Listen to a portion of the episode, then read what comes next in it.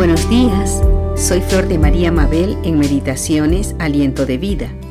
Y continuando con las meditaciones basadas en algunas hazañas de los jefes valientes del ejército de David, vamos a leer y a meditar en 2 de Samuel capítulo 23 versos 11 y 12, que dice, Después de este fue Sama, hijo de Age, Ararita. Los filisteos se habían reunido en Lehi, donde había un pequeño terreno lleno de lentejas, y el pueblo había huido delante de los filisteos. Él entonces se paró en medio de aquel terreno y lo defendió, y mató a los filisteos, y Jehová dio una gran victoria.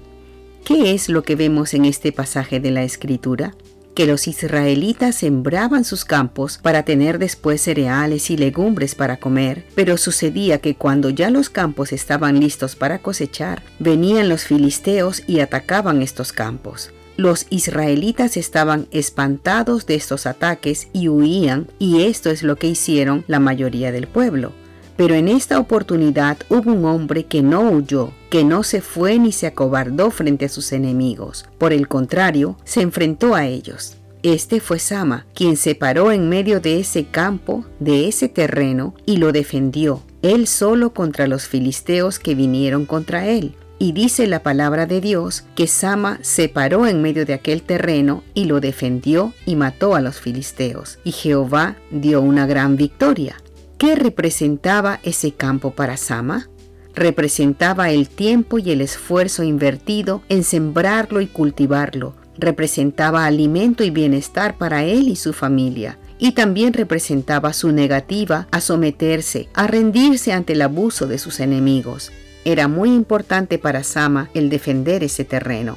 Y hoy quiero hacer un paralelo entre la historia de este pasaje y nuestras vidas, viendo el terreno que defendió Sama como el terreno que nos toca a nosotros defender de nuestros enemigos.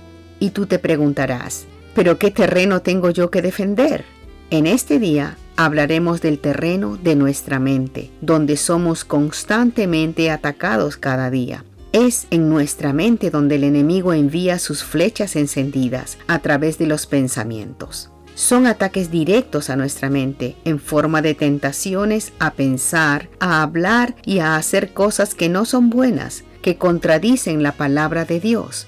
Dice en el libro de Efesios capítulo 6, verso 16 y 17. Sobre todo tomad el escudo de la fe con que podáis apagar todos los dardos de fuego del maligno, y tomad el yelmo de la salvación y la espada del Espíritu, que es la palabra de Dios. Amados y amadas, el Señor nos aconseja en forma imperativa que contra los ataques del enemigo debemos usar las armas espirituales que Él ya nos ha dado. Debemos defender nuestra mente de todo pensamiento errado que va en contra de la palabra de Dios, todo pensamiento de desánimo, de frustración, de incredulidad, de preocupación o afán por el futuro, etc. Y la manera como podemos defendernos es usando el escudo de la fe y el yelmo de la salvación. Fe en lo que Dios es para nosotros, nuestro Creador, nuestro Salvador y Redentor, nuestro Padre Eterno, nuestro Pastor y Proveedor. El yelmo de la salvación cubre nuestras mentes con la certeza de que hemos sido salvados, de que tenemos la vida eterna y lo más precioso, que se nos ha dado el privilegio de ser hijos e hijas de Dios, amados, amadas por Él.